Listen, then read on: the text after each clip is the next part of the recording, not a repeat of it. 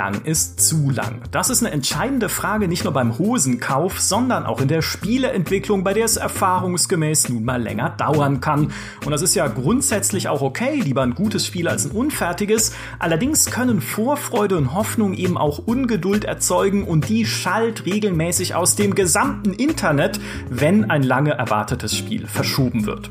Gibt es also Spiele, die tatsächlich zu lange in Entwicklung sind? Oder gibt es nur zu frühe Ankündigungen? Wie gehen wir auch ganz persönlich mit Ungeduld um? Und was passiert, wenn man ganz lange auf ein Spiel gewartet hat, das dann aber gar nicht gut ist. Darüber wollen wir heute sprechen. Mein Name ist Michael Graf und ich weiß, dass laut einer Forsa-Umfrage aus dem Jahr 2016 52 Prozent der Deutschen ganz besonders ungeduldig werden, wenn jemand beim Sprechen nicht auf den Punkt kommt. Also fangen wir jetzt endlich mal mit diesem Podcast an. Mir zugeschaltet ist der im Regelfall ausgesprochen entspannte Dimi Hallei, es sei denn, es geht um Mafia oder Max Payne. Hallo Dimi. Hallo. Ebenfalls mit dabei zu seiner Podcast-Premiere ist unser freier Autor André Baumgartner. Herzlich willkommen, André.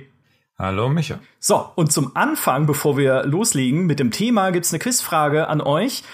Welches ist das geduldigste Land der Welt? Wo sind die Einwohner am geduldigsten? André, was würdest du sagen? Das muss doch irgendwo im Süden sein. Wenn es nicht Spanien ist, dann Italien. Hm. Okay, okay, notiert. Dimi, was wäre dein Tipp? Äh, Schweden. Ich weiß nicht genau warum, aber irgendwie fühlt sich Schweden richtig an. Ja, es ist Deutschland. Zumindest laut einer Studie, die unter deutschen Universitätsstudenten durchgeführt wurde, beziehungsweise unter Studenten an deutschen Universitäten von verschiedenen Nationalitäten. Da kam am Ende tatsächlich raus, in Deutschland sind die Menschen am geduldigsten, hätte ich nie gedacht. Ich nie gedacht, vor allem weil es auch meinem persönlichen Naturell so absurd widerspricht, weil ich so ungeduldig bin wie sonst was. Man muss dazu sagen, diese Studie, da gab es ein bisschen äh, Diskussionen, ob die Methodik richtig war, weil es sehr viel mehr deutsche Studenten gab, die befragt wurden, als beispielsweise Studenten und Studentinnen aus anderen Ländern, aus Georgien und Co. Äh, grundsätzlich aber das Ergebnis fand ich interessant. Die ungeduldigsten Länder sind demnach Nigeria, Tansania, Georgien und Russland und auf den Plätzen zwei und drei der geduldigsten Länder hinter Deutschland liegen die Schweiz und Belgien. Fand ich einfach witzig. Es gab auch tatsächlich eine, eine andere Studie noch, die es ein bisschen untermauert hat. Da allerdings auch eher im wirtschaftlichen Sinne. Das war nämlich die Frage, ob man lieber 3400 Dollar jetzt bar auf die Hand oder 3800 Dollar nächsten Monat haben möchte. Und nach da haben 89 Prozent der Deutschen gesagt, sie warten lieber und nehmen dann nächsten Monat die 3800 Dollar. Und da habe ich auch gedacht, was ist denn los mit euch, Leute? Ich nehme lieber jetzt das Geld. Wer, wer weiß denn, was nächsten Monat ist? Vielleicht werde ich vom Bus überfahren oder sonst was. Und dann bringen mir die 3800 Dollar ja gar nichts mehr. Nehme ich sie lieber jetzt und steck sie in mein Sparbuch oder Aktien oder so, keine Ahnung, damit sie sich sofort vermehren können. Aber nein, das ist offensichtlich nicht das Naturell der Menschen da draußen. André. Ja, ich, äh, ich kann nur äh, sagen, dass ich ebenso ungeduldig war in meiner Jugend. Ähm, und äh, was mich Geduld gelehrt hat, waren Unreal Tournament Maps downloaden mit 56k Modem. Kann ich sehr gut nachvollziehen, weil mehr hatte ich bei meinen Eltern damals auch nicht. Ja, das Geräusch ist heute noch im Ohr. André, du hast das Thema auch vorgeschlagen. Was treibt dich denn um beim Thema lange Entwicklungszeiten und Wartezeiten? Ja, es ist eine schwierige Frage. Ich ähm, warte derzeit auch auf mehrere Games, ähm, alles Kickstarter-Spiele. Und ähm, besonders involviert bin ich halt bei Camelot Unchained. Und da ist die offene Kommunikation halt, was mich bei der Stange hält. Und ähm, bei anderen ist das eben nicht so. Und da schaltet man halt entweder auf Durchzug und, und denkt sich, irgendwann wird's schon kommen. Oder man fängt halt an, sich zu ärgern. Das ist bei jedem unterschiedlich. Mhm. Aber ich glaube, äh, Camelot Unchained werden jetzt äh, nicht alle Leute kennen. Also Dark Age of Camelot äh, sagt mir zum Beispiel was. Das äh, fand ich vom Draufschauen früher immer sehr cool. Aber was, was ist quasi der, der Deal mit Camelot Unchained? Was ist das für ein Spiel? Und äh, was ist da, was ist da quasi die Frist, auf die du wartest? Also Camelot Unchained ist ein ähm, geistiger Nachfolger zu Dark Age of Camelot vom selben ähm, Chefdesigner, der aber ähm, natürlich nicht sich selbst kopieren will, sondern die Ideen zu Camelot Unchained sind 30 Jahre lang in ihm gereift, auch während Warhammer Online Zum Beispiel das Crafting-System ist ähm, bei Warhammer schon angedacht gewesen, wurde dann aber aus zeitlichen Gründen gestrichen und äh, oder zusammengestrichen. Und äh, im Prinzip ist es ein PvP-fokussiertes Spiel. Es wird keine Raids geben, kein PvE als Progressionsmöglichkeit, nur Tiere für die Crafter zum Jagen. Ähm, Crafter ist eine eigene Klasse. Und ähm, dann hat man eben eine riesige Welt, die auf einer Servertechnik basiert, die es so noch nicht gegeben hat. Und genau diese Technik, äh, weil sie ihre eigene Engine entwickeln, ähm, um eben 500 bis 2000 Spieler auf einem Bildschirm, pro Server natürlich viel mehr, hinzukriegen. Ähm, das ist eine Technik, die gab es so früher nicht. Ähm, die schafft auch ein New World nicht mit 3000 pro Server und, und 100 auf einem Bildschirm oder was da das Limit bei denen ist. Ähm, und da haben sie eben ein Mammutprojekt angefangen mit einem sehr kleinen Team. Ähm, das fing mit 25 an, ist jetzt irgendwo bei 40, 45 langsam. Ähm, also es wächst stetig an, jetzt besonders in letzter Zeit. Ähm, aber es gab halt lange nichts Vernünftiges vorzuzeigen. Und das hat halt viele Leute dann stutzig werden lassen. Aber da, da clashen halt Erfahrungen aus der normalen Spieleproduktion, äh, die die Spieler haben, gegen äh, die Re äh, Entwicklungsrealität einer Engine, die halt wenig nach außen tragen kann, was, was Progress angeht. Das finde ich ist ein ganz wichtiger Aspekt, auch gerade wenn wir über Crowdfunding-Probleme sprechen oder nicht Probleme, Projekte und Probleme, dann ja, also passt auch. Crowdfunding basiert ja initial immer auf Ideen und Hoffnungen. Wenn mir jemand etwas vorschlägt, vor dem ich denke, wie geil ist das denn? Entweder ist es ein altgedienter Designer, der zurückkommt mit einer coolen Idee, ein neues Spiel zu machen, wie damals, ja, das so denselben Spirit hat, oder es ist irgendwas ganz Abgefahrenes, von dem ich denke, wow, endlich wagt das mal jemand, wie es ja bei Camelot Unchained vielleicht der Fall ist, ja. Dann bin ich sofort in dieser Hoffnung drin, das wird was, das muss was werden. Und natürlich insbesondere dann, wenn ich da Geld reinstecke, worüber ich mir aber in dem Moment wahrscheinlich keine Gedanken mache, weil uns, zumindest als normalen Spielerinnen und Spielern, da die Erfahrung fehlt, ist, wie kann das überhaupt umgesetzt werden? Kann das am Ende technisch überhaupt klappen? Und welchen langen und sehr steinigen Weg müssen Entwicklerteams denn gehen, um diese Umsetzung hinzukriegen. Also wenn ich dich richtig verstehe, ist das auch ein bisschen so der Knackpunkt bei Camelot Unchained, dass du dir einfach jetzt auch beim Warten überhaupt nicht mit eingerechnet hast, sozusagen in deine persönliche Gleichung, wie viel technische Arbeit da noch einfließen muss. Genau, es ist ähm, ein, ein Softwareprofessor hat mal gesagt, ähm, nimm die Schätzung, wie lange du für dein Projekt brauchst und nimm sie mal vier. Ja. Und ähm, der äh, Release für Camelot Unchained auf Kickstarter, der angedacht war, war halt, ähm, ich glaube, Dezember 2015, äh, also zweieinhalb Jahre nach Start der Kampagne. Mal vier wäre dann eben zehn Jahre. Wir sind jetzt bei acht. Innerhalb des nächsten Jahres kommt es sicher nicht. Und äh, ja, wenn sie auf die zehn kommen und dann releasen, dann hat der Professor recht gehabt. Aber bei den Spielern ist das Problem, mhm. dass viele jetzt in einer neuen Lebensphase sind äh, die haben Familie bekommen, die haben mehr Arbeit und die sind teilweise rausgewachsen. Und da gibt es eben eine Spaltung, wie sich das auswirkt. Manche sind verbittert dadurch, weil sie so lange gewartet haben und jetzt wahrscheinlich nicht mal zum Spielen kommen, wenn sie, wenn es dann rauskommt. Und andere äh, werden da ein bisschen altruistisch und sagen, gut, dann war meine Investition halt ein Geschenk an kommende Spielergenerationen. Aber ich stehe dazu, dass die Idee, wenn sie so verwirklicht wird, wie sie gedacht ist, den Spielemarkt ungemein bereichern wird. Ist natürlich auch immer ein fieses, eine fiese Sache mit diesen Release-Terminen, die auch bei Crowdfunding-Projekten schon gegeben werden, weil einerseits kannst du natürlich bei einem Crowdfunding-Projekt im Regelfall nicht sagen, hey, wir arbeiten hier an, keine Ahnung, der Rückkehr der Echtzeitstrategie, aber das Spiel kommt 2030 dann gibt dir keiner Geld. Ja, weil dann sitzen alle Leute nur da und sagen, naja, da scheint ja noch ein sehr langer Weg vor uns zu liegen, sondern dann werden halt oft Release-Termine gesagt, die in nicht, sagen wir mal, zumindest allzu ferner Zukunft liegen. Und wenn die dann nicht gehalten werden können, aus in dem Fall ja nachvollziehbaren Gründen, wenn diese technische Grundarbeit noch geleistet werden muss, dann verstehe ich es aber auch umgekehrt, wenn Leute sagen, naja, aber ihr habt doch gesagt, es kommt 2015 und jetzt haben wir 2021. Langsam irgendwie, ja, finde ich, ist es vielleicht auch meine, mein persönliches Commitment da nicht mehr wert. oder? Und da ist halt die offene Kommunikation ganz wertvoll.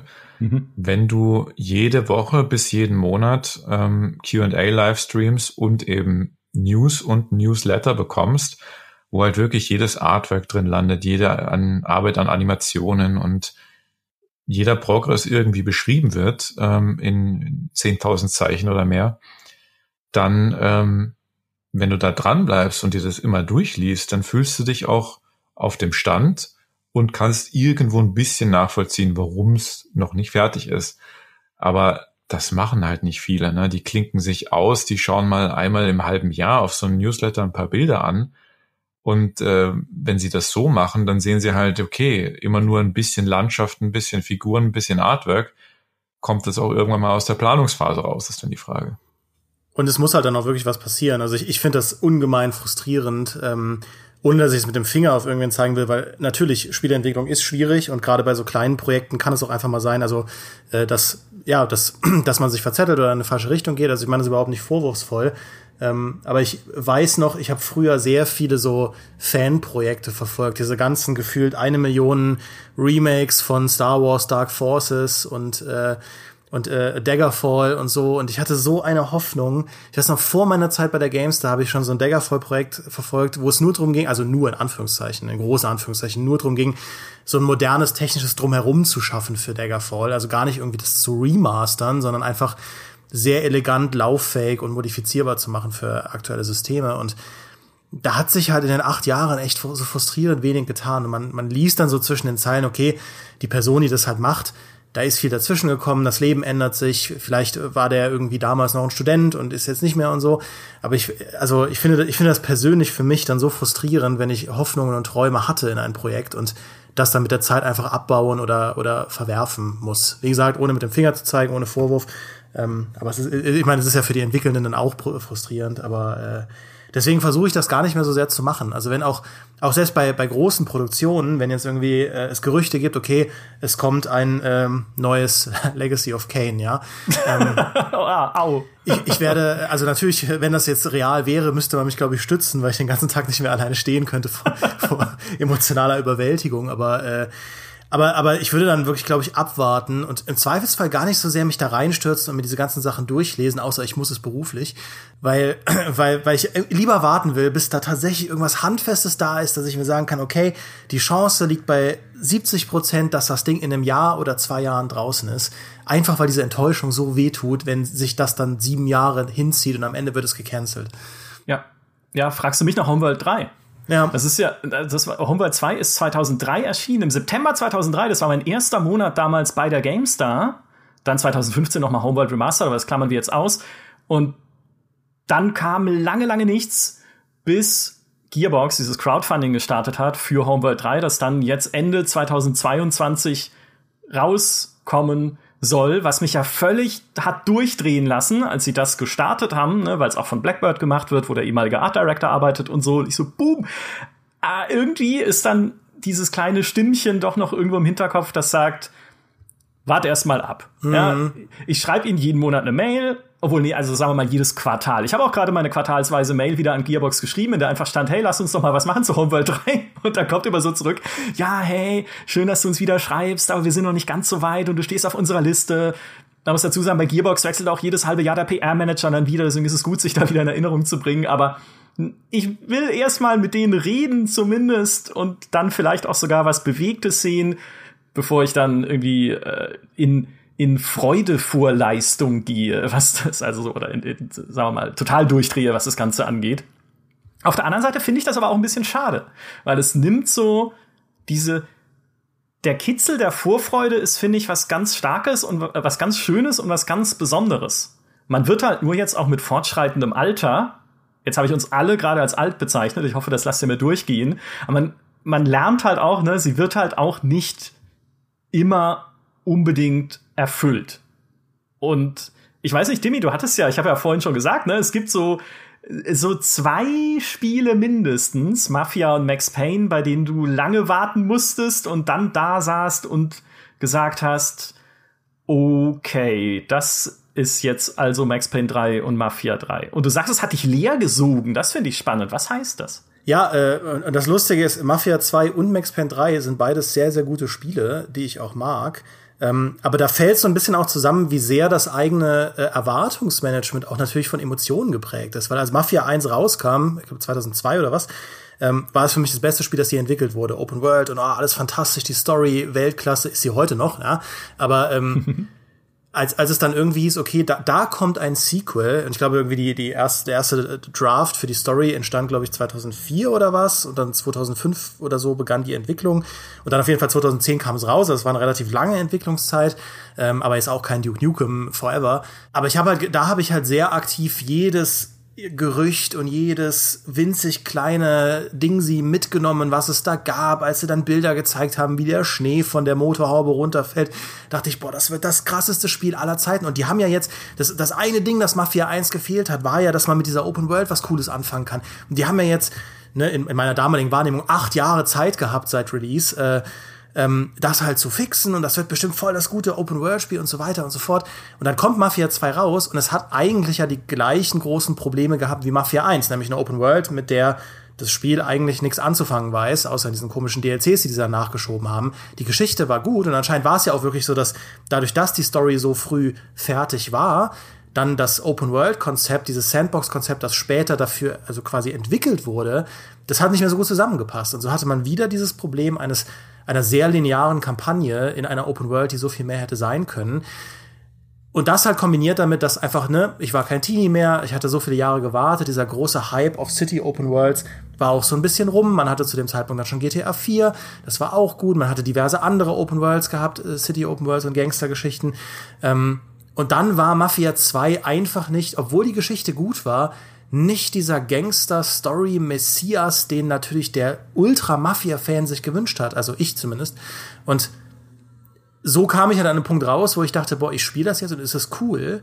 Aber allein, dass ich da gesessen habe und gedacht habe, ja, ist cool, das hat so wehgetan. Weil ich dachte, wie, wie groß war meine Liebe für diese Serie vor acht Jahren? und ähm, jetzt ist man halt erwachsen und man hat, ich hatte dann auch so ein bisschen so diese Grundsatzfrage, ist, ist bei mir so ein bisschen die Luft raus, ja. Kann ich diese Art von kindlicher oder, oder Teenie-Begeisterung nicht mehr empfinden für ein Spiel? Die Antwort ist äh, doch, das geht noch.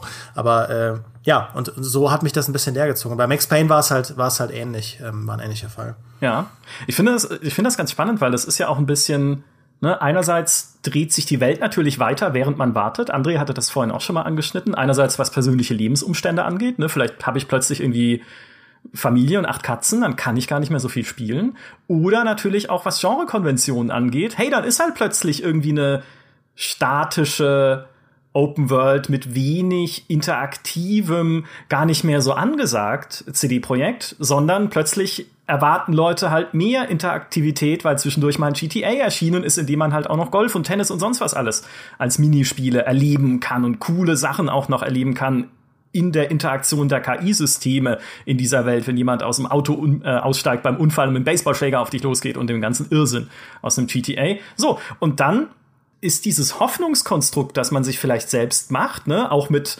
wachsenden Erfahrungen mit anderen Spielen. Ne? Ich habe jetzt halt eine noch coolere Open World erlebt. Vielleicht kann ja dann Mafia 3 auch noch mal eine coole Open World bauen. Dieses Hoffnungskonstrukt wächst dann immer weiter.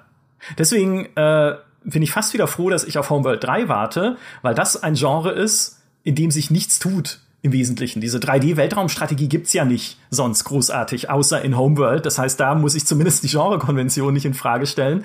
Und wo das auch für mich so der Fall war, wo ich, wo wir eigentlich ehrlich gesagt Glück hatten, oder wo die Entwickler Glück hatten, muss man in dem Fall sagen, ist bei Diablo 3, weil Diablo 3 war elf Jahre im Endeffekt in der Entwicklung. 2001 haben sie bei Blizzard angefangen, an Konzepten für Diablo 3 zu arbeiten. Und wir haben, wir haben einen Making-of-Report zu der ganzen Kiste, was da passiert ist, wo sie erst dachten, okay, Diablo 2, das machen wir als so eine Art MMO mit einer Battlenet-Stadt als Hub, aber irgendwie hat das dann technisch nicht richtig geklappt, dass da tausende Spieler gleichzeitig in der Welt unterwegs sind. Sie ist Servertechnik, ja, also so einfach ist das nicht.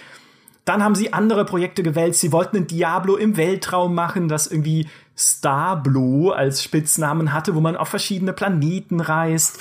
Dann hat Blizzard Nord sich angefangen zu verzetteln und nebenher irgendwie noch ein, ein Drachenspiel machen wollen und so eine Art Diablo mit Heldengruppe, so wie Dungeon Siege, wo sie jeweils ein halbes Jahr Arbeit reingesteckt haben und am Ende ist nichts draus geworden. Und dann hat man Diablo 3 irgendwann offiziell angekündigt und es gab dieses ganze Hin und Her bei den Features mit Talentbäumen, die erst drin sind. Dann kann man sie sogar anspielen auf der BlizzCon, dann werden sie aber rausgeschmissen, man schaltet Talente durch Levels frei und es gibt plötzlich Runen, die sind erst Beute, die man finden kann, dann sind sie irgendwie fest und man schaltet die auch durch Levels frei.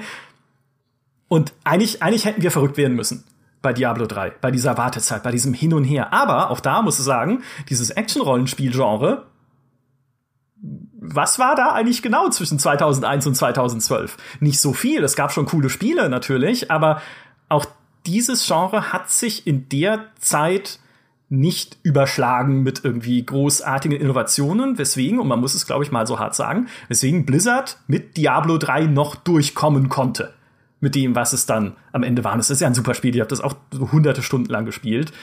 Aber diese, dieser ganze Prozess und auch wie öffentlich dieser Prozess war am Ende mit dem, okay, wir nehmen Spielelemente rein, wir lassen sie wieder raus, ist ja was relativ Normales. Es gibt ja auch diesen, diesen Spruch von Sid Meier, ne? Finding the fun ist sehr wichtig bei einem Spieleprojekt. Also einfach immer wieder Sachen ausprobieren, testen, macht das Spaß, wenn nicht, raus damit, was Neues testen.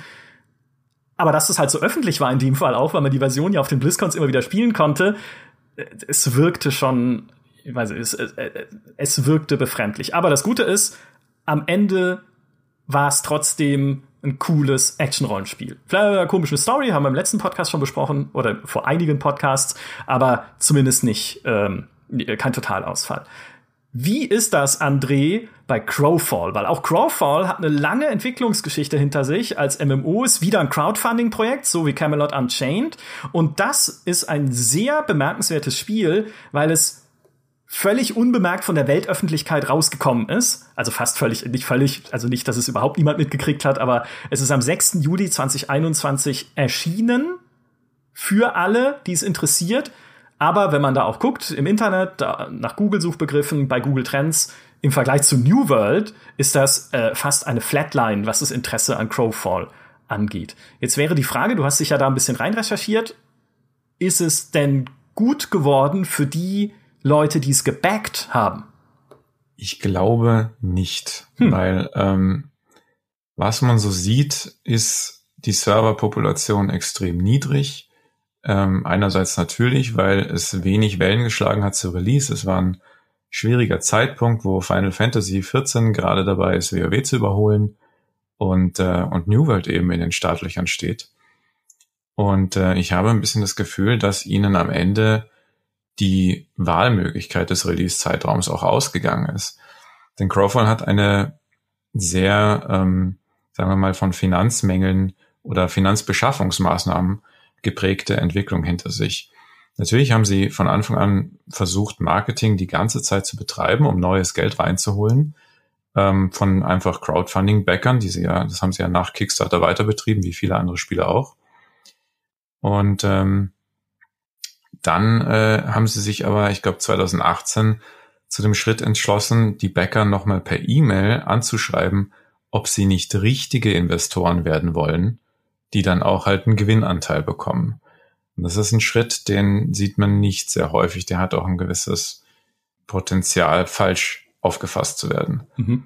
Das Gesamtbudget Anfang 2020 war dann auf 35 Millionen angewachsen von den anfänglichen zwei. Aber, und sie hatten 300.000 Beta-Anmeldungen. Aber zwischen dem geschätzten Release 2016 und dem jetzt 2021 erfolgten echten Release haben die Leute halt Sachen zu sehen und zu spielen bekommen, die eher weniger Lust auf mehr gemacht haben. Denn ähm, sie haben dann auch das Spielmodell umgemünzt oder zumindest erweitert um eine Art Battle Royale-Modus, wahrscheinlich auch um dem Trend ein bisschen nachzuhecheln. Und äh, in diesem Hunger Dome ähm, war die Performance halt totale Grütze und das Kämpfen an sich wirkte auch nicht gerade toll.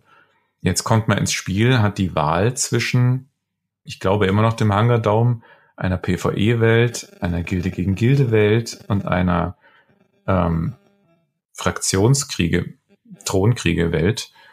Äh, das zerspaltet halt die Community in diese verschiedenen Welten. Die Welten an sich sind dann nochmal zersplittert in irgendwelche Inseln. ähm, wo man dann halt die Insel finden muss, wo was los ist, was einem die Ingame-Karte nicht wirklich verrät. Die ist ganz furchtbar. Die friert auch alle paar Sekunden mal ein, wenn man sie gerade aufgemacht hat. Das ist im PvP auch nicht so doll. Und ähm, ja, das Spiel wirkt halt unfertig und ähm, man weiß nicht, ob sie jetzt wirklich so releasen wollten oder ob das Geld dann doch knapp wurde. Hm. Was, äh, wenn ich das so höre, ich meine, es ist ja die eine Seite, ob das irgendwie technisch gut funktioniert, äh, wo es dann halt offensichtlich Probleme gibt, aber erfüllt es denn trotzdem in gewisser Weise den Traum, den man damit verknüpft hatte? Weil Crowfall, wenn ich es richtig verstehe, ist ja auch aus diesem Gedanken geboren, hey, da sind erfahrene MMO-Entwickler, der Gordon Walton, der bei Ultima Online schon dabei war, der Jeffrey Todd Coleman, der Shadow Bane gemacht hat und so weiter. Also, ne, da kommen halt so ein paar Gra Granden des Genres äh, zurück und machen was eigenes irgendwie. Sie haben ja auch ein paar Mal gesagt, so wie MMOs vielleicht geworden wäre, wären, wenn World of Warcraft nicht so erfolgreich geworden wäre. Also eher so ein bisschen Sandbox-mäßig und so weiter. Ist es denn so, dass diese Community jetzt sagt, hey, okay, also wir sehen, dass ihr zumindest versucht habt, diesen Traum umzusetzen? Hast du da auch Stimmen gehört direkt von den Menschen, die es spielen? Ja, habe ich. Und die ähm, sind halt doch enttäuscht, weil vieles gestrichen wurde. Also von den ursprünglich fünf geplanten Kampagnen, das sind eben diese Welten, die man sich aussuchen kann, ähm, sind jetzt, glaube ich, nur drei drin. Eine davon ist die oder die vierte kann man eh ignorieren, weil das die private Welt des Spielers ist, wo er ein bisschen Housing betreiben kann. Ähm, Häuser und Grundstücke kauft man sich ja beim Echtgeldshop, das kommt auch wieder erschwerend dazu. Die Spieler fühlen sich nicht wirklich, fühlen nicht, dass der Traum umgesetzt wurde. Weil du, wenn du PvE ähm, irgendwie betreiben willst, das ist halt in einem Tag abgefrühstückt, also Max-Level ist super schnell erreicht, aber mhm. der Fokus sollte ja auch PvP sein. Aber für diesen Fokus ist einfach die, das Kämpfen. Das Kämpfen ist einfach nicht lustig genug. Du hast äh, irgendwie zwölf ähm, Klassen und elf, nee, zwölf Rassen und elf Klassen, die alle irgendwie sich unterschiedlich spielen, die ganz unterschiedlich ausschauen. Für die musste alle unterschiedliche Rüstung designt werden, weil es halt Minotauren und Flügelviecher und alles mögliche Sachen sind. Also da ist viel Zeit in diese Sachen geflossen, anstatt ins Kampfsystem, anstatt das, wie du schon gesagt hast, man muss den Fun finden. Und den Fun beim Kämpfen haben sie bisher nicht gefunden. Mhm. Okay.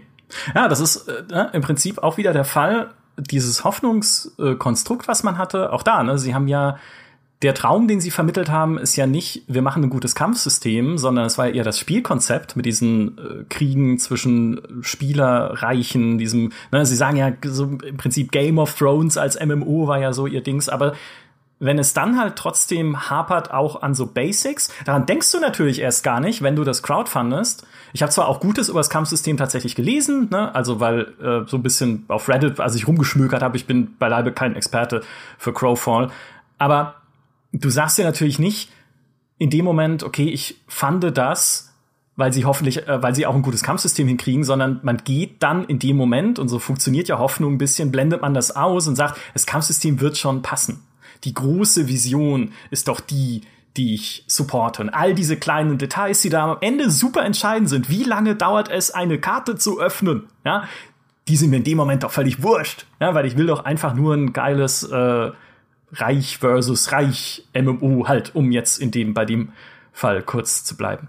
Was man da, und da wird's, jetzt wird's vielleicht ein kleiner Monolog, deswegen geht euch was zu trinken holen oder backt einen Kuchen oder so.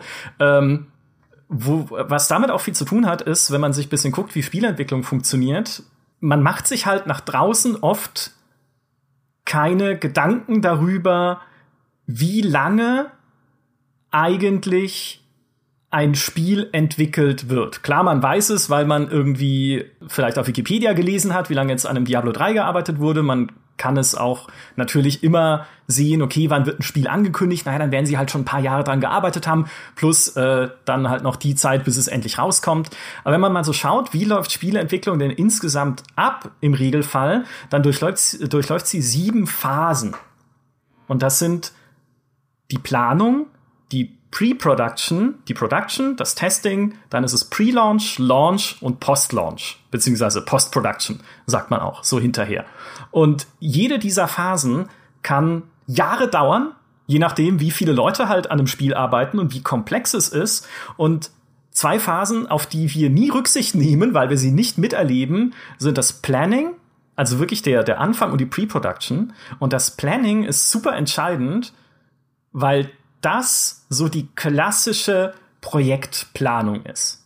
Also wer macht eigentlich überhaupt was? Und was machen wir überhaupt? Welche Plattformen, welches Genre? Ist es 2D oder 3D? Was sind die wichtigsten Features? Was die Kernkonzepte? Welches Setting und welche Charaktere wird es geben? Alles noch grob, aber das ist so das, was man festlegen muss. Und dann natürlich in der Projektplanung, wie wird daran gearbeitet? Welche Rollen gibt es im Team? Welchen Zeitplan setzen wir uns? Und man, also ich habe manchmal das Gefühl, und da ist Cyberpunk 2077 leider ein Beispiel dafür, diese Phase, ich will, ich will nicht sagen, dass sie vernachlässigt wird, aber dort kann es zu Ungenauigkeiten kommen. Dabei ist es halt super wichtig, eine gute Projektplanung zu haben, also wirklich zu verstehen und zu wissen, was können wir wann umsetzen, um das gut in Schuss zu bringen von Anfang an, dieses Projekt. Dass man es dann nicht verschieben muss, dass du nicht Sachen wieder umschmeißen musst, weil sie irgendwie halt doch nicht funktionieren. Kann immer natürlich sein, dass es später Dinge gibt, von denen du merkst, dass sie keinen Sinn ergeben oder keinen Spaß machen. Aber von Anfang an möglichst klares Bild davon zu haben, wann was passiert, ist unglaublich wichtig. Und das merken selbst wir im Kleinen, bei der GameStar, wenn man zum Beispiel sowas anguckt wie unsere Gamescom-Planung. Also wir haben ja vor äh, zwei Jahren, ich kurz rechnen, eine Doku gemacht über den ganzen Planungsprozess unserer, unseres Gamescom-Auftritts, wo eigentlich die Planung dann am Ende fast mehr ausgemacht hat als die eigentliche Gamescom, weil die Gamescom sind halt irgendwie drei Tage Standprogramm und irgendwie Spiele anschauen. Aber was da alles vorher passieren muss, was du da alles regeln musst, was alles passen muss, auch wenn so viele Leute, also viele in Anführungszeichen, für unsere Verhältnisse sind 15 schon viel. Bei einem Entwicklerstudio, bei einem großen reden wir da von Hunderten. Ja? Wenn viele Leute halt wirklich zielgerichtet zum richtigen Timing arbeiten sollen, ist das mega kompliziert. Meine Freundin ist Projektplanerin, das ich, manchmal ich drehe einfach nur durch, wenn ich die Pläne überhaupt schon sehe. Aber es muss Leute geben, die das machen. Und dann kommt eben diese Pre-Production, das ist die nächste Phase und die nimmt sich diese Pläne, die gemacht wurden am Anfang und geht dann ins Konkrete und überlegt, wie setzen wir diese Pläne genau um. Ja, wir haben gesagt, wir bauen eine futuristische Stadt. Wie geht das überhaupt? Äh, welche Engine brauchen wir dafür? Was kann unsere Engine aktuell technisch überhaupt? Da schließen sich dann die Abteilungen zusammen. Autoren sprechen dann zum Beispiel mit Grafikerinnen drüber, hey, wir haben da die Idee, dass es die und die Kleidungsstile gibt. Findet ihr das umsetzbar? Ergibt es ein großes Ganzes? Passt das? Ja, oder dann wird abgecheckt zwischen Leveldesign und irgendwie auch wieder Grafik. Hey, können wir denn diese Welt überhaupt so umsetzen? Wie wir sie im Kopf haben. Funktioniert das mit der Engine oder mit den Tools, mit denen ihr arbeitet? Die Story wird ausgebaut, die Progression und das Pacing wird durchdacht. Also wie und wann werden denn in dem Spiel neue Features eingeführt? Beispielsweise auch das, normalerweise als Spieler macht man sich da keinen Gedanken drüber, so wann irgendwie die Kletterfunktion eingeführt wird in Zelda. Aber es ist wichtig, dass man von Anfang an einen Plan hat, wie man es macht, weil sonst ist es halt hingewirkt, wenn das Spiel rauskommt.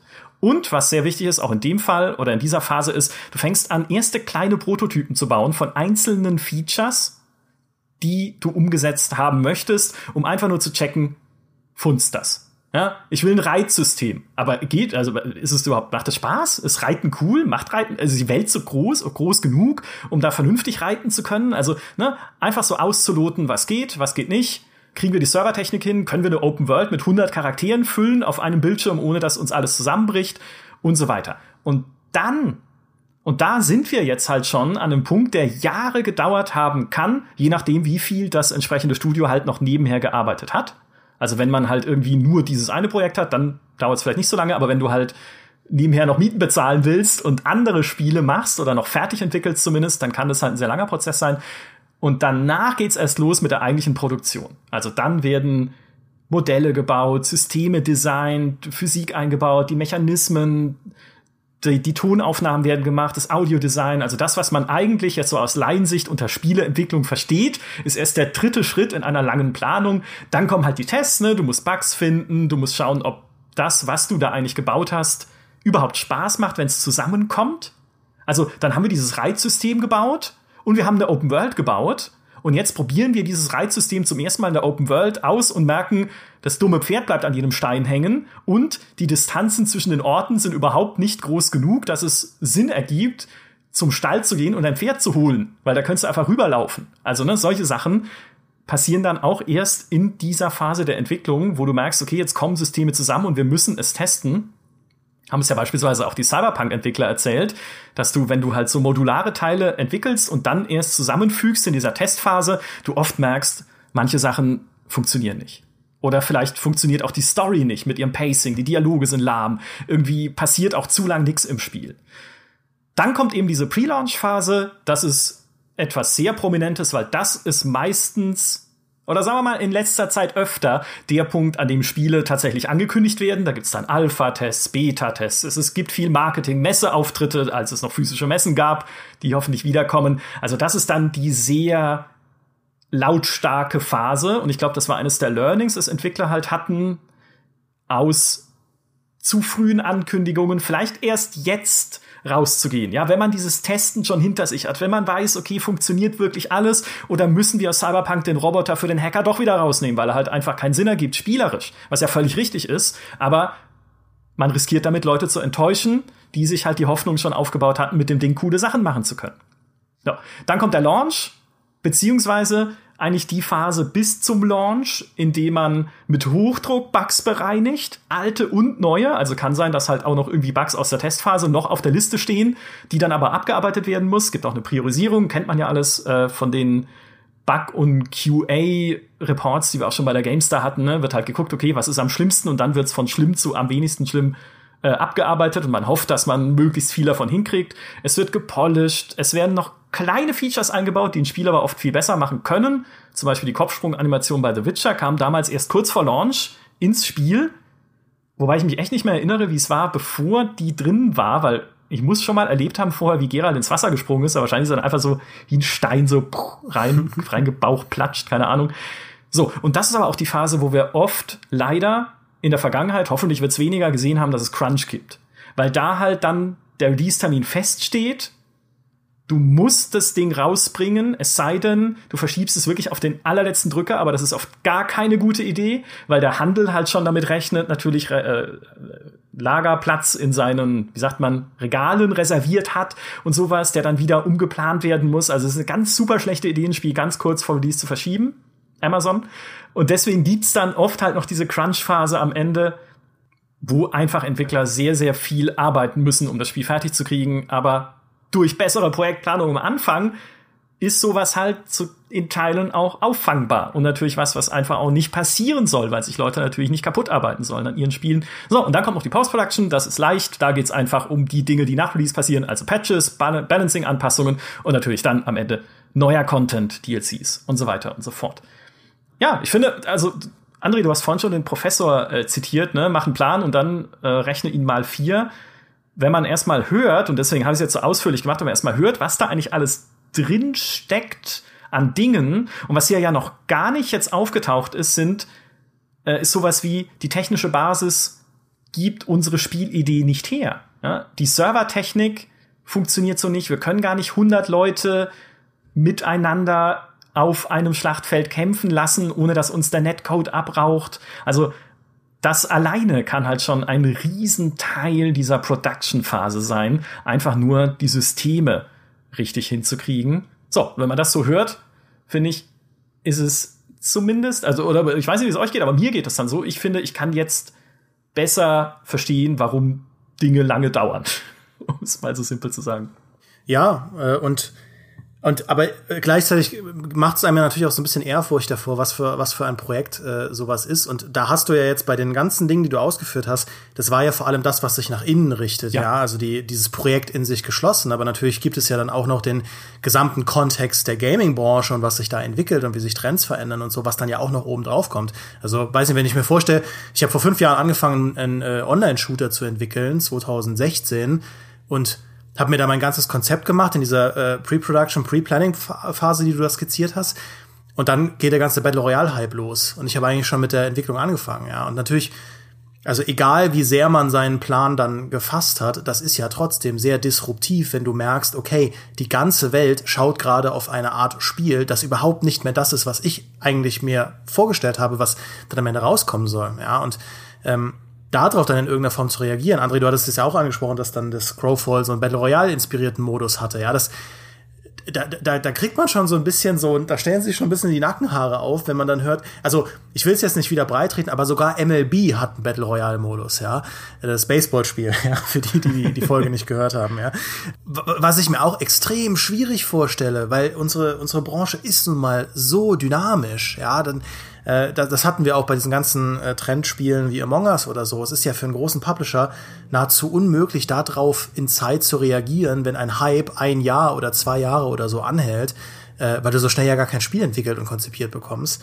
Und dann hast du ja noch sowas wie die unterschiedlichen Technikgenerationen, ja, nicht nur, dass die Serverarchitektur laufen muss, sondern dann, siehe Cyberpunk, kommt eine neue Konsolengeneration raus und du verlierst dich total in diesem Wechsel zwischen den Konsolengenerationen. Ja, siehe die PS4-Version und die Xbox One-Version von Cyberpunk. Das ist dann auch was, wenn du einen Entwicklungszyklus hast, der 2013 begonnen hat, dann nimmst du im Prinzip zwei Konsolengenerationen mit während deiner ganzen Konzeption, Entwicklung und so weiter. Also das sind dann alles Dinge, die sich auswirken können auf die Entwicklung. Und am Ende arbeiten dort ja auch Menschen. Und wenn, und zwar von, von unten mhm. bis in die Chefetage sind das Leute, die vielleicht dann einfach nervös darauf reagieren, wenn plötzlich der Gaming-Markt in eine ganz andere Richtung geht und ganz andere Dinge in werden und man sich dann sagt, hm, unser Avengers-Spiel, ach verdammt, vielleicht sollte das auch irgendwie Live-Service-Kram haben und so und so Sachen. Und dann sagen die äh, Level-Entwickler und die Core-Loop-Designer, ja, aber Moment mal, unser Kampfsystem ist überhaupt nicht dafür gemacht, 60 Stunden Spaß zu haben. Das ist was für eine 6-Stunden-Kampagne. Und dann sagen andere, ja, aber komm, da steckt so viel Potenzial drin und wenn das irgendwie aufgeht, dann können wir Content produzieren für Jahre. Und dann kommt am Ende sowas raus wie Marvel's Avengers, wo du einfach merkst, da, da haben sie sich total verzettelt da drin, was das Spiel sein konnte und was es sein sollte. Ähm, und so passiert das dann. Ja, also das kann ich nur bestätigen. Ähm, du hast bei so einer langen Entwicklung immer wieder Phasen, wo der iterative Prozess dazu führt, dass du Sachen über den Haufen werfen musst. Und wenn dein Community Management und die Personen, die da mit der Community interagieren, nicht top-notch sind, dann kann halt die Stimmung ganz schnell umschlagen. Bei Camel Unchained hast du nach ein paar Jahren Entwicklung ähm, gesehen, dass das, äh, oder die Entwickler haben gesehen, dass das ähm, Fähigkeitensystem. Das sollte ganz ausgefeilt sein, irgendwie, dass du deine Fähigkeiten selbst zusammenbaust aus ähm, Versatzstücken. Und das ist auch immer noch der Plan. Aber wie das konstruiert war, wie der Code aufgebaut war, ähm, das war so unsicher, was die Zukunft angeht. Da musste jetzt, äh, während der Entwicklung mussten schon ständig irgendwelche Pflaster draufgeklebt und, und notdürftige Lösungen gemacht werden, dass sie sich halt schlussendlich dann von dem Hauptverantwortlichen, der das gemacht hat, auch getrennt haben uh. und äh, das System komplett neu angefangen haben. Und da haben sich natürlich dann auch alle gedachten Alpha- und Beta-Termine komplett verschoben. Und das hat sich dann zwei Jahre hingezogen, bis die sogenannte Rehabilitation ähm, fertig war. Und ähm, das ist immer noch eine Narbe auf der Community. Mhm. Das finde ich ist auch das, was Crowdfunding ja so verwundbar macht. Du musst es dann auch öffentlich machen, weil natürlich deine Backer Updates von dir erwarten und weil du natürlich, ne, also gerade diese Community Updates ja auch geben musst. Bei einem normalen Spieleprojekt, also ich sag im Normal im Sinne von ein Spiel wird bei einem Entwicklerteam für einen Publisher produziert unter Ausschluss der Öffentlichkeit, ist es ja gang und gäbe, dass Systeme umgeworfen werden müssen, dass Dinge rausgeworfen werden und komplette Spielkonzepte sogar umgekrempelt werden, weil sie einfach nicht funktionieren. Nur kriegt's keiner mit. Also dann sitzen wir halt nicht da und also außer bei Diablo, wie ich vorhin gesagt habe, da war es halt sehr öffentlich. Aber normalerweise ne, sind, sitzen wir dann halt nicht da und sagen, die haben ja völlig den Faden verloren, die Deppen, wenn sie nicht mal sowas wie das Fähigkeitssystem in einem MMO hinkriegen, sondern es passiert hinter verschlossenen Türen und es gibt, es gibt ja auch Geschichten aus der Vergangenheit, die Entwickler dann immer wieder gerne ausgraben, um zu erzählen, wie sie ihre Spiele eigentlich umgestrickt haben, teilweise auch noch kurz vor Release, ne, wie zum Beispiel bei Borderlands, wo sie ja diesen Comic-Grafikstil bis das Spiel zu 75 Prozent fertig war, noch gar nicht drin hatten, sondern es hatte so einen grau-braunen, realistischen, total langweiligen Look. Und dann hat ein kleines Team bei Gearbox sich heimlich hingesetzt, weil die damals nicht das Gesamtteam verunsichern wollten. Also setzen sich dann ein paar heimlich hin und sagen, okay, wir probieren mal so einen Comic-Look aus und bauen den dann halt ein. Und wenn es gut ausschaut, dann sagen wir dem restlichen Team, okay, wir ändern den Look unseres Spiels, damit sie halt nicht vorher nervös werden. Und das hat funktioniert. Und nur dadurch ist halt Borderlands überhaupt erst vom Stil her zumindest das Spiel geworden, das wir heute kennen. Ja, und sowas kriegst du halt erst mit, wenn es rauskommt. Da gibt's ja natürlich noch die größeren Klopper, so Halo erst geplant irgendwie als Echtzeitstrategiespiel, dann irgendwie umgemodet zu einem Third-Person-Taktik-Shooter für Mac. Ne? Das wurde dann damals sogar schon angekündigt von Steve Jobs. Dann aber nochmal umgemodet zu einem Ego-Shooter für Xbox. Dann schließlich, als Microsoft das Projekt übernommen hat. Also das hat sehr viele Phasen durchlaufen. Und mein Liebling, den muss ich kurz erzählen, ist einfach Fallout da ging es allerdings eher rund noch in der Konzeptphase, also als die Entwicklung nicht angefangen hatte. Aber das muss cool gewesen sein, denn die hatten dieses GURPS-Regelsystem, dieses Rollenspielsystem lizenziert. Und das kann man auf jedes beliebige Setting anwenden, weil es halt so basisch ist. Also es hängt jetzt nicht wie das aktuelle Fallout-System, was wir kennen mit den, mit den Fähigkeiten. Nicht so sehr ist es verknüpft mit dem eigentlichen Universum, sondern es ist ein relativ universelles Regelsystem. Und dann haben die gesagt, naja, wenn man das auf jedes beliebige Setting anwenden kann, dann packen wir doch einfach jedes beliebige Setting in unser Spiel. Und sie haben dann angefangen, so ein Zeitreisespiel zu planen, völlig bekloppt. Da reist man in die Vergangenheit und löscht dabei versehentlich den Affen aus, aus dem sich später die Menschheit entwickelt. Und dann reist du wieder in die Zukunft und da herrschen dann die Dinosaurier. Danach verschlägt sich irgendwie noch auf einen Zauberplaneten und noch so ein paar irrsinnige Ideen. Und schließlich haben dann andere Teile des Entwicklerteams zu den Story-Autoren, in dem Fall der Tim Kane war mit dabei, gesagt, hey, überlegt euch das lieber nochmal, weil irgendwie, ich weiß nicht, wo dieses Spiel hinführen soll. Und tatsächlich war dann eines dieser Settings, die sie vorgehabt hatten, auch so eine postapokalyptische Welt. Und dann haben sie halt gesagt, okay, vielleicht konzentrieren wir uns darauf, bauen das weiter aus und daraus ist dann Fallout geworden. Aber auch das kriegst du halt einfach außerhalb der Entwicklersphäre nicht mit. Und bei Crowdfunding ist es hochöffentlich. Und dann ist es genau der Punkt, den du ansprichst. Dann musst du auch nach draußen gehen und Menschen wirklich erklären, warum es so ist. Ne? Kannst nicht einfach sagen, okay, ist halt so, wir schmeißen die Beta weg und äh, ihr müsst jetzt noch mal fünf Jahre warten. Das ist das, was du gerade mit Community Management meintest, richtig? Richtig, ja. Ähm, du hast ja auch zum Beispiel ein mysteriöses äh, Titan, Project Titan bei Blizzard, das äh, oh, ja. ablösen soll. Und dann äh, wird da Overwatch draus, was auch wieder eine Erfolgsgeschichte eines eigentlichen Fehlschlags ist. Mhm. Ähm, sowas passiert und bei Crowdfunding, ähm, da fehlen dir noch so die richtigen Erfolgsgeschichten in dieser Hinsicht. Da hast du eher so warn, äh, warnende Beispiele, die, die zeigen, dass es äh, gerne mal schief geht. Da hast du eben Shroud of the Avatar, was Richard Garriott, äh, Garriott der Ultima Lord British, auf den Weg bringen sollte, der sich aber dann mittendrin irgendwie heimlich zurückgezogen hat, ähm, nachdem er davor fleißig Werbetrommel gerührt hat mit äh, abstrusen Aktionen, dass er einen Teil seines Pferdeschwanzes abschneidet für, für zusätzliches Geld oder vor laufender Kamera irgendwie Blut spendet, das dann in so einen Relik Reliquienschrein reintut und auf Ebay für 8000 Dollar verkauft. Also ganz äh, komische Sachen. Und dann, dann zieht er sich halt zurück, dann wird das Spiel verkauft an den anderen Entwickler und äh, dann landest du bei Steam Reviews zwischen 40 und 50 Prozent. Mhm. Und ähm, dann gehst du zum nächsten Projekt äh, von einer großen namhaften Figur, Peter Molyneux bei Godus. Der äh, sammelt auch Geld bei Kickstarter und so weiter und äh, verspricht sogar einem äh, in so einem Puzzlespiel einem Gewinner, der das als erster löst, dass der der Gott in dieser Welt wird, ne? Die, die alles bestimmte mhm. Person irgendwie. Der war in dem Fall Brian Henderson und der hat äh, bis heute weder die versprochenen Tantiemen, die da auch noch mit dranhängen, ähm, vom Spiel bekommen, noch ist er als Gott eingebaut worden, weil das Spiel bis heute keinen Multiplayer hat. Ne? Das ist 2012 finanziert worden und das ist immer noch äh, im Early Access und hat äh, Reviews zwischen 18 und 25 Prozent. Also das sind zwei richtig harte Fehlschläge eigentlich, ja. die halt die Kickstarter-Community mitbekommt und dann eben auch auf die anderen Sachen anwendet, auf die sie noch wartet.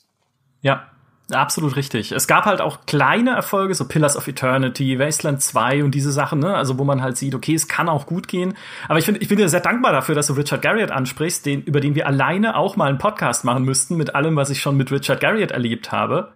Du warst in seinem Haus, ne? Ich war, äh, ich war in seinem Haus, ja. Ich habe ihn mit einer Münze herausgefordert an einem Punkt diese, ich wollte ihn mal nach seinem Blut fragen, aber irgendwie äh, kam das dann nicht so richtig dazu. Vielleicht hat er mir auch dann irgendwie eins eine, eine, eine Sample gegeben davon. Ähm, ja, also, aber das ist, das ist eine Geschichte für eine andere Zeit, aber es führt auch wieder zu was zurück, was Dimi vorhin schon erwähnt hat, nämlich, was wir von außen natürlich auch ausblenden, weil wir es nicht wissen können oft, ist, welche Menschen arbeiten eigentlich an einem Spiel und wie führen sie ihr Team? Und natürlich wissen wir, welche Menschen an dem Spiel arbeiten. So meine ich es gar nicht. Ne? Richard Garriott kennen wir ja auch. Und natürlich kennen wir auch den Elefanten im Raum, auf den er schon die ganze Zeit wartet, während wir über lange Wartezeiten sprechen, nämlich Chris Roberts bei Star Citizen.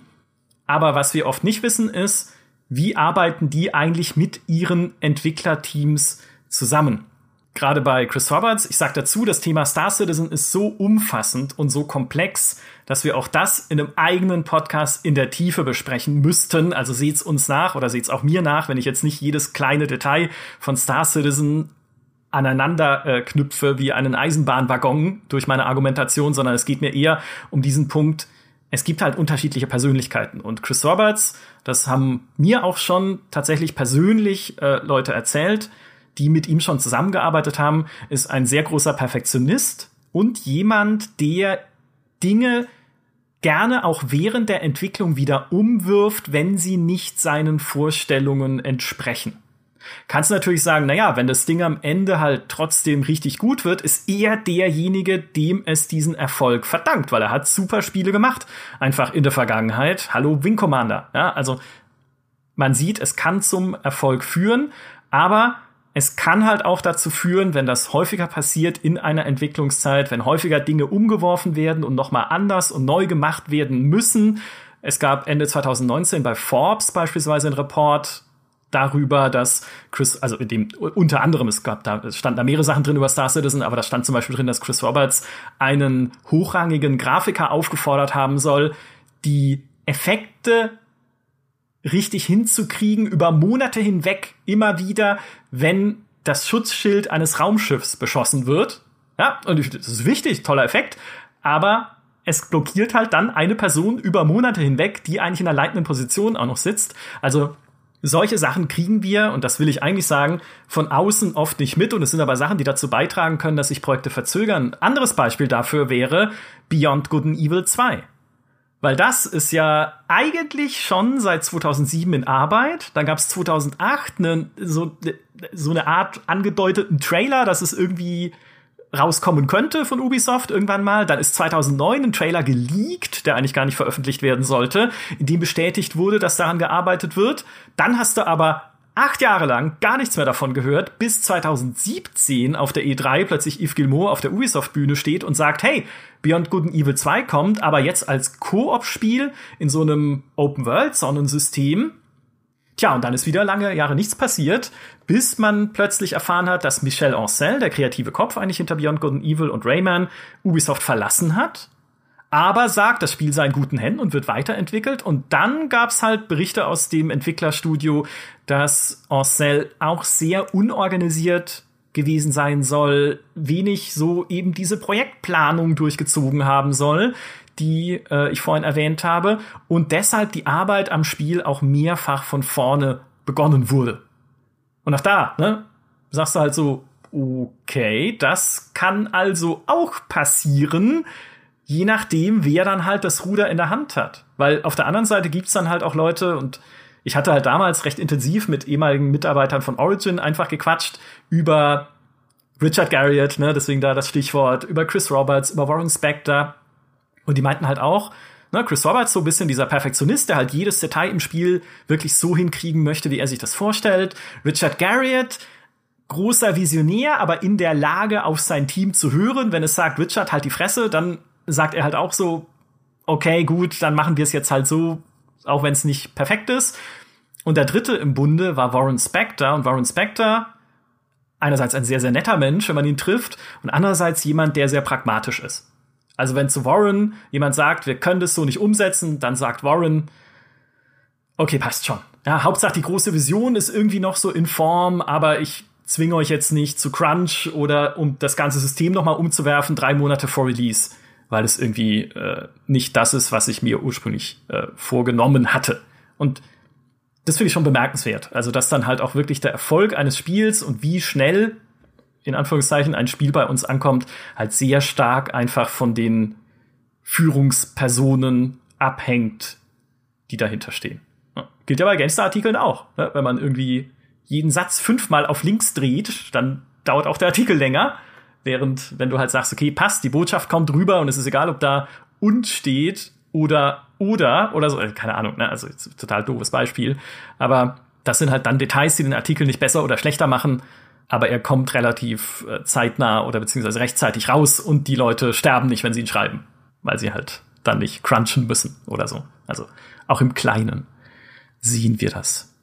Beyond Good and Evil, äh, weil du es angesprochen hast, ist auch so ein schönes Beispiel für das, was du vorher meintest mit, ähm, mit E3 und Ankündigungen und so weiter, weil das ist so ein, so ein Fall von, okay, eine zu frühe Ankündigung kann auch langfristig Marketing-Gift sein, äh, wenn du, wenn das Spiel dann einfach nicht erscheint. Ja, weil, äh, also wir sehen es ja generell, im Gaming-Bereich verfallen Marken schon schnell, ja, also das sehen wir auch an den Aufrufzahlen und so weiter, ne? wir haben es häufiger schon gesagt, Splinter Cell und so, ähm, Max Payne, man merkt, okay, diese, die Spiele sind halt mittlerweile so alt oder die, die großen Meisterwerke sind so lange her, dass da eine neue Generation aufgewachsen ist, die vielleicht gar nichts mehr damit assoziiert. Ich will gar nicht wissen, wenn irgendwie ein neues Legacy of Kane angekündigt wird, ich glaube, das, da werden wahrscheinlich 50 Prozent im E3-Saal so Fragezeichen über dem Kopf haben, so was ist Legacy of Kane? Verstehe ich auch, war ja auch nie so ein Riesending. Ähm, aber wenn du dann natürlich einen Nachfolger bringst zu so einer Marke, dann musst du dir echt überlegen, wann mache ich das und in welcher Form. Und ich finde, bei Beyond Good and Evil 2 haben sie es eigentlich gut gemacht, weil dieser CG-Trailer für sich genommen sehr beeindruckend war. Ja, das war einfach so, das war anders, das war irgendwie, plötzlich haben die Leute, okay, was ist das Beyond Good and Evil? Also die, die es noch nicht wussten, haben sich damit auseinandergesetzt. Aber dieses Momentum, wenn du das dann erstmal verspielt hast, ist es, glaube ich, aus Marketing-Sicht sehr schwierig, den Ball wieder äh, aufzugreifen. Ja. Ähnlich war, war es ja auch, auch da wieder Ubisoft mit Skull and Bones, ja, dass sie, ich verstehe die Idee dahinter total, dass sie gesagt haben, okay, Assassin's Creed Black Flag, die Schiffskämpfe ist ja mega cool, funktioniert voll gut, die Leute lieben es, machen mit dazu ein Spiel. Dann stellen sie es dann meinetwegen vier Jahre später vor auf der E3 und geben den Leuten auch schon Prototypen zum Spielen und dann macht es leider keinen Spaß. Und zu dem Zeitpunkt ist eigentlich natürlich schon der Black Flag Release sehr mhm. lange her und dann muss dieses Spiel leider dann wieder in, äh, im Prinzip komplett neu entwickelt werden.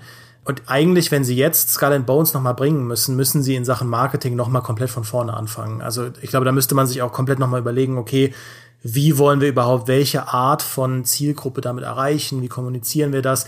Wollen wir überhaupt noch irgendwie Black Flag oder diese Vision oder die Faszination an Black Flag referenzieren oder gehen wir in eine ganz andere Richtung?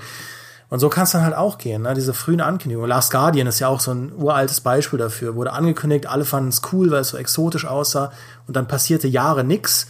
Und dass das Ding dann irgendwann rauskam, davon hat, glaube ich, auch kaum jemand irgendwie das mitbekommen, weil es dann auch durch war. Ja, absolut. Ja, zu früh anzukündigen, das meinte ich ja vorhin ganz am Anfang, ist, glaube ich, eine Lektion, die jetzt auch viele gelernt haben. Es gab ja einerseits den Erfolg von Fallout 4, das nur sehr kurzfristig angekündigt wurde und sich dann trotzdem, mhm. vielleicht auch deswegen, aber man gar nicht so in die Tiefe gehen konnte am Anfang, um irgendwie jedes System zu durchleuchten, sehr gut verkauft hat. Und umgekehrt halt solche abschreckenden Beispiele wie ein Cyberpunk, wo ja der erste Teaser-Trailer schon 2013 kam, sieben, über sieben Jahre bevor das Ding rausgekommen ist was aber viele dann auch nicht wissen, ist, dieser Teaser-Trailer damals war nur ein Wassertest, ob dieses Setting überhaupt ankommt. So sagt es zumindest CD-Projekt.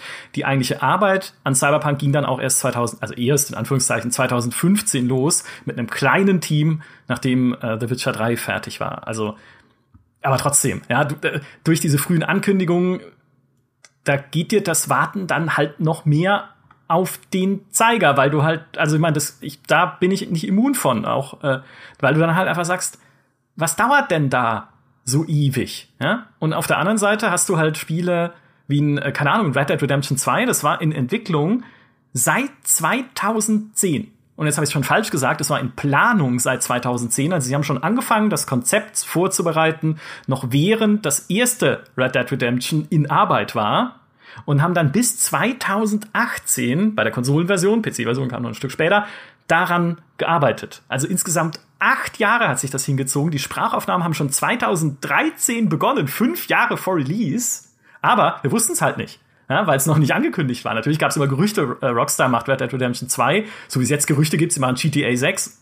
Ach was, ja, also, uh, sie würden vielleicht eine Serie fortsetzen, die sich millionenfach verkauft hat, ja, aber es ist zumindest halt noch nicht diese offizielle Bestätigung da mit, okay, wir arbeiten dran, hier ist der erste Trailer, schaut mal, äh, Grafik, Setting, Gameplay und so weiter, was ja dann erst, also so, so fühle ich zumindest, halt wirklich diese so mein Warte-Countdown auslöst. Ja, weil auf Homeworld 3 habe ich auch nicht gewartet, bevor es angekündigt war, sondern saß nur da und habe mir gedacht, ja, macht halt keiner mehr. Oder vielleicht doch, wenn es passiert, cool, aber ne, ich hatte halt noch nicht aktiv drauf gewartet, weil es war ja nicht, nicht angekündigt. Weiß ich, geht's euch auch so, André? Wie, wie geht's denn dir da? Bist du, rechnest du es auch als Wartezeit, bevor ein Spiel überhaupt angekündigt wird? Oder ist es jetzt, ich weiß nicht, ist das eine komische Frage? Naja, also wenn ich äh, auf einen Nachfolger von einem Spiel warte und es gibt ähm, ganz gute Gerüchte oder man kennt den Entwickler so ein bisschen, dass sie wie bei Piranha Bytes auf jeden Fall ein Elix 2 machen werden. Das ist, äh, steht eigentlich auch nicht außer Frage. Dann würde ich das schon als Wartezeit mit einrechnen. Mhm. Das Ding ist halt, dass die Kickstarter-Projekte diesen Luxus einer späteren Ankündigung nicht haben. Ja. Und dazu kommt, dass die oft dann weil sie ein knappes Budget haben und sich vor den Leuten verantworten müssen, was sie damit machen, nicht sich trauen oder nicht die Gelder haben, äh, eine PR-Maschinerie einzusetzen und anzuwerben und zu benutzen. Und ähm, dann hast du halt meistens die Entwickler, die halt am Anfang sogar kamerascheu sein können und sich dann langsam erst dran gewöhnen. Die Entwickler, die dir das Spiel präsentieren, die dich äh, updaten, und ähm, da gibt's halt Leute, die sind talentierter und welche, die tappen in Fettnäpfchen, wo, wo du sagst, hättet ihr mal einen PR-Mann engagiert. Aber dann aus Sicht des Spielers, da gibt's dann auch wieder ganz viele, die werden da wütend, wenn die Geld rauspfeffern für Spielergeld rauspfeffern für eine PR-Person, ne? Mhm. statt das Spiel zu entwickeln. Das ist halt ist immer schwierig. Ja, aber es ist, ich meine, wir merken das ja auch an unserer Arbeit. Es gibt auch, äh, da wäre äh, Star Citizen auch ein Beispiel wenn du bei einem Studio niemanden hast, der sich wirklich konzentriert auch um PR kümmert, ist es für uns super schwierig, überhaupt an dieses Studio ranzukommen. Nicht, weil die irgendwie nicht redebedürftig oder nicht, nicht mit uns reden wollen würden, sondern weil es jemanden gibt oder geben muss, der oder die dediziert plant, wann ist Zeit für Interviews und sowas. Weil genau das ist ja Projektplanung. Ne? Du musst halt wirklich, ich merke das ja selber, wenn ich hier bei uns ein Meeting plane, auf dem mehr als zwei Leute sein sollen oder ein Podcast zum Teil, das geht noch, aber dann musst du halt in die Kalender gucken, okay, wann hat, wer hat wann Zeit, wie was, wann kann man das, wie lange können wir es denn dann machen, äh, was müssen wir wirklich besprechen, weil die Leute dann wieder weiter müssen und sowas. So, und das nochmal übertragen auf ein Studio mit irgendwie ein paar hundert Mitarbeitern, es ist einfach komplex.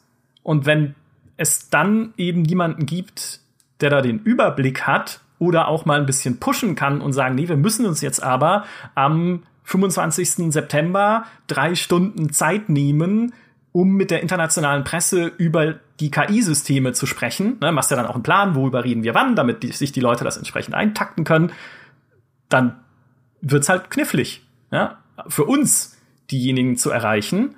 Und ähm, das ist halt was, was wir bei Star Citizen jetzt gesehen haben, weil die ihre internen PR-Ansprechpartner sind nacheinander gegangen, dann haben sie mit Agenturen zusammengearbeitet, zum Teil die aber auch noch mal gewechselt wurden. Und es ist dann einfach schwierig so einen Kontakt aufrecht zu erhalten und wirklich planen zu können, okay, wann passiert was, wann können wir mal wieder irgendwie, also jetzt während der Pandemie ging es eh nicht, aber wann können wir mal wieder das Studio in Frankfurt besuchen, mit den Leuten dort quatschen, wann können wir vielleicht sogar nach Manchester mal rüberfliegen und mit den Leuten dort quatschen, wann können wir total irrer Gedanke, Austin besuchen, ja, und vielleicht dort uns nochmal umschauen und einfach vor Ort erleben, was denn gerade die Menschen umtreibt, die an diesem Spiel arbeiten. Ist halt knifflig, wenn du niemanden hast, der es macht und organisiert. Naja. Ich würde, glaube ich, noch mal ganz kurz zum Schluss die, äh, diesen ähm, Punkt von dir aufgreifen, mich ja die Frage ähm, mit äh, wann, wann es quasi als Wartezeit empfunden wird, weil ich finde, das ist, das ist echt äh, eine wichtige Frage, wie, wie das auch, weil die sehr die Wahrnehmung formt von dem, ähm, was ich halt erwarte von einem Spiel. Ne? Weil irgendwie, ich würde jetzt nicht auf Max Payne 4 warten. Ja, man hat irgendwie schon gesehen, Max Payne 3 war ja schon mehr oder weniger ein Story-Nachklapp von Max Payne 1 und 2. Die Story war abgeschlossen. Und wenn jetzt ein neues Max Payne erscheinen würde und es wäre halt nicht so cool, ähm, wäre das für mich was anderes, als wenn ich tatsächlich, weiß nicht, wie bei Shenmue 3, ja, da haben Leute 18 Jahre auf eine Fortsetzung gewartet, weil die Story nicht abgeschlossen war. Äh, ich weiß gar nicht, ob sie es mittlerweile ist, keine Ahnung, ich habe es nicht gespielt, aber ähm, da hast du ja da direkt gesehen, wie groß die Ernüchterung und Enttäuschung war mhm. von der Shenmue-Community nach der Zeit, weil sie natürlich gesagt haben, okay, nach 18 Jahren, da warten wir was, das soll auf die genau die gleiche Art und Weise wie damals Gefühle auslösen. Das soll die Story auf eine coole Art und Weise weitererzählen. Sie aber natürlich idealerweise auch irgendwie weiterentwickelt haben. Es soll sich anfühlen wie damals, aber nicht genauso wie damals sein und so weiter und so fort. Ähm, bei Deus Ex wäre es jetzt genau das Gleiche. Also auf Deus Ex Mankind Divided hat man ja auch fünf Jahre gewartet und da war nämlich genau das ja der Kritikpunkt. Es war ein sehr gutes Spiel, finde ich, aber keine gute Fortsetzung der Geschichte. Weil nach fünf Jahren eine Story zu liefern, die sich anfühlt wie eine Filler-Episode, ist halt einfach dann blöd für die verbleibenden Deus Ex-Fans, die du noch hast. Und für die Leute, die neu zu neu Mankind Divide gekommen sind, die hast du halt irgendwie auch nicht so richtig erreicht, weil es halt so dieses Mittelstück war, das Empire Strikes Back. Und jetzt sind ja mittlerweile auch wieder fünf Jahre rum seit Mankind Divided. Und da wird jetzt erstmal auch nichts kommen. Aber wenn jetzt, keine Ahnung, 2023 ein neues Deus Ex kommt, da hast du halt wieder diese Grundsatzfrage der Entwickler, weil du weißt, okay, es gibt Leute, die warten eben seit sieben, acht Jahren auf ein neues Deus Ex. Die wollen diese Adam Jensen Trilogie fertig erzählt bekommen. Machen wir ein Spiel für die? Oder kalkulieren wir, dass einfach die Wartezeit jetzt schon so lange ist, dass wir lieber ein Spiel machen, das eine neue Zielgruppe erschließt, das ganz generell Menschen wieder von Deus Ex begeistert. Ja. Und schaffen wir es, diese beiden Dinge zu verheiraten. Und ganz oft klappt das nicht. Und ganz oft klappt, klappen aber auch die anderen Wege nicht, wenn du ein Spiel machst nur für neue Leute und so weiter. Das war ja auch so ein bisschen das Deus Ex 2 Problem damals. Also, ne, das ist, äh, das ist, finde ich, eine alles andere als triviale Frage, die mit der Zeit auch immer dringlicher wird, je länger ein Spiel her ist. Ja, Star Wars Squadrons ist da für mich das perfekte Beispiel, weil mhm. es ja auch nach Jahren und Jahren wieder ein Star Wars Weltraumspiel war, aber halt nicht so, wie die Weltraumspiele damals waren. Cool inszeniert, cool, also die Kampagne und so, alles cool gemacht, aber halt nicht so sandboxig, wie die Missionen damals waren in Xbox, Xbox hätte ich fast gesagt, X-Wing und TIE Fighter, wo man halt wirklich gucken konnte, okay, wann passiert was, wie reagiere ich drauf, gab verschiedene Vorgehensweisen und ja. Star Wars Squadrons ist eher skriptgesteuert, wie man es halt heute kennt, wo ein bisschen so ein Schlauch, durch den man fliegt.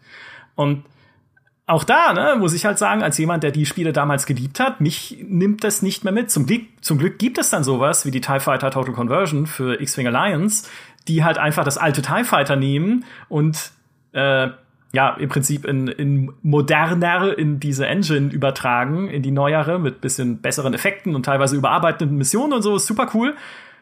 Aber wenn jetzt jemand professionell ein neues TIE Fighter ankündigen würde, dann würde ich auch sagen, spiel nicht mit meinen Gefühlen.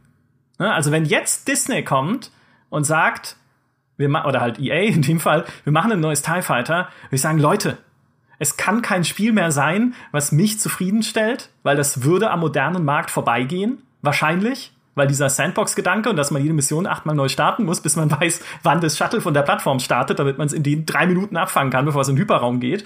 Also es ist halt einfach kein Spieldesign mehr für die Moderne. Und dann lasst, also ihr ganz persönlich jetzt gesprochen, ich will euch niemandem da draußen sein potenzielles modernes TIE Fighter wegnehmen, aber ich, ich sage so, dann lasst es lieber. Ja, ich habe lang gewartet, aber manchmal, ich, dafür gibt's eine Modding-Community, vielen Dank dafür. Aber ich würde sagen, ich, dann, es muss nicht sein. Ja, vielleicht ist das, da muss man sich auch mal selber ein bisschen zurücknehmen, finde ich. André, gibt's für dich irgendwie so, so Spiele, wo du sagst, äh, oder so, sagen wir mal, Klassiker, von denen du sagst, äh, spiel nicht mit meinen Gefühlen und lasst sie ruhen? Boah, also ich spiele ja sehr gerne ähm, alle paar Jahre mal das uralte Blade Runner Adventure durch. Hm. Das ist ja, ja, ein, und da kam ja dann von GOG ähm, letztens das Remaster und das habe ich auch sehr genossen, das war super. Äh, da muss man nicht mehr so wie Tricks anwenden, um es auf Windows 10 zum Laufen zu bringen. Mhm. Und wenn sie da irgendwie das neu verwursten würden, vielleicht dann mit irgendeiner komischen Comic-Grafik oder so, also da wird's mich schon grausen. mit Comic-Grafik? Was stimmt mit dir nicht? In einem Blade Runner-Setting. ja. Das ist die, die Albtraumvorstellung, ne? Ja. Also, ah, du hast Mobile vergessen. Und äh, ja, Mobile, Mikrotransaktionen und so ein Match 3 Minigames, wenn du den, ah, wie heißt der, der den Void-Kampftest machst dann bei den Androiden. Es ist so ein, das als Minigame. Ah, es gibt ähm, ein Quicktime-Event. ja, schreibt mich an, äh, liebe Mobile-Entwickler-Teams da draußen. Ich habe coole Ideen für ein neues Blade Runner-Spiel. nee, kann ich absolut nachvollziehen, kann ich vollkommen verstehen. Ja. Das Schöne ist, es gibt ja Techniken, auch da draußen, von Psychologen empfohlen, wie man sich von Ungeduld ablenken kann, auch wenn man vielleicht zu lange schon wartet und denkt, oh, ähm, das muss jetzt endlich mal weitergehen. In dem Fall oft bezogen auf das Warten an der Supermarktkasse, aber kann vielleicht auch funktionieren, wenn man auf ein Spiel wartet, nämlich Ablenkung. Ne? Oft sagt man dann, Atmung senken, mit irgendwas rumspielen, auf den eigenen Körper konzentrieren, wie fühlt sich eigentlich mein kleiner Finger gerade und so, das kann in der Supermarktkasse helfen es hilft nicht so sehr, wenn man Auto fährt oder sowas und im Stau steht, aber was man dann natürlich machen kann und muss, Podcasts hören. Ne? Und nur dafür machen wir das Ganze, damit ihr abgelenkt seid, vielleicht, wenn ihr im Stau steht und warten müsst auf irgendwas. Das ist unsere kleine Serviceleistung für euch zu Hause. Und das würde ich sagen, war das Thema, wie lang ist zu lang und was macht Warten mit uns und warum ist Warten auch manchmal äh, zumindest nicht, also will ich sagen wichtig, aber etwas, was passieren muss, weil einfach Spieleentwicklung oft nichts ist, was irgendwie linear von Anfang bis Ende durchläuft und man weiß sofort, was alles funktioniert. Lieber Dimi, lieber André, vielen Dank, dass ihr mitgemacht habt bei dem tollen Gespräch. Lieber André, tolle Podcast-Premiere. Komm gerne wieder. Ja, wir sind quasi immer hier an den Mikrofonen und warten auf spannende Gäste mit coolen Themen. Jederzeit. Und natürlich auch Vielen lieben Dank an alle, die uns heute zugehört haben. Macht's gut und bis zum nächsten Mal. Tschüss. Tschüss. Ciao.